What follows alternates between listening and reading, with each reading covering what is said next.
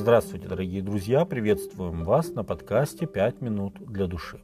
Часто бывает, что из пня срубленного дерева начинают расти новые ветви, которые при должном уходе могут превратиться в новое дерево. Этот образ очень ярко представляется в пророчестве Исаи о Мессии. В вести о грядущем суде над отступившим от Господа народом Иудея представлена в качестве дерева, которое должно быть срублено. Вот Господь, Господь Саваоф, страшную силою сорвет ветви дерев, и величающиеся ростом будут срублены, высокие повержены на землю. Исайя 10 глава 33 текст. Но следом идет весть надежды.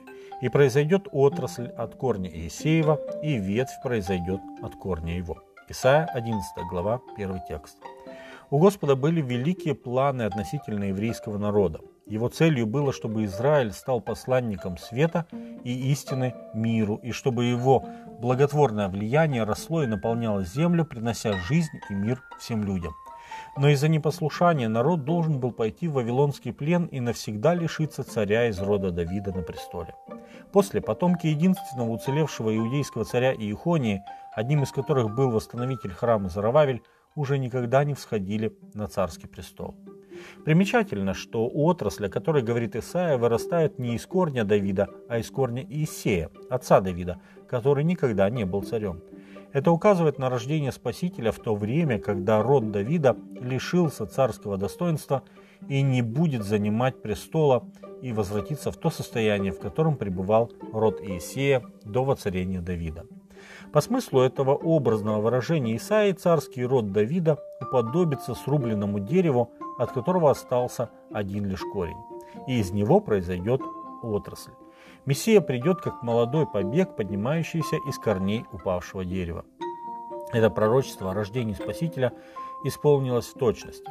После вавилонского пленения прекратились цари из рода Давида, а Мария и Иосиф, будучи потомками Давида, были людьми простыми и бедными.